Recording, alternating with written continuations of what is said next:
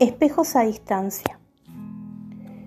Tú, testigo tan implacable y fiel como la piedra al sol del mediodía, búscame en algún sitio donde sea más fuerte que el sabor del tiempo.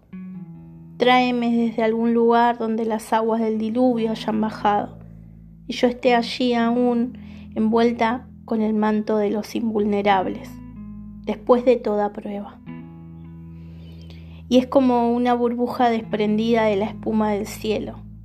Veo abierta de par en par una ventana, solo para salir a la intemperie, solo para seguir este reguero de migajas sombrías que lleva hasta la muerte.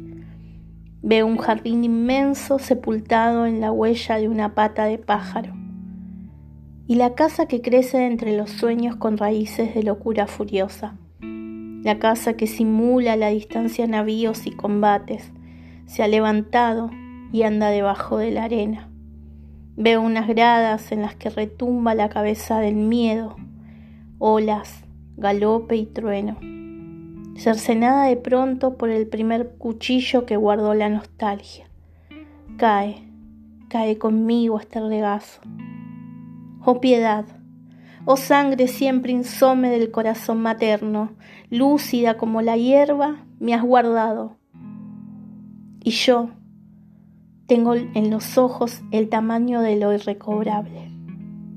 Soy apenas ese fulgor del oro perdido que cualquiera puede mirar desde sus propias lágrimas.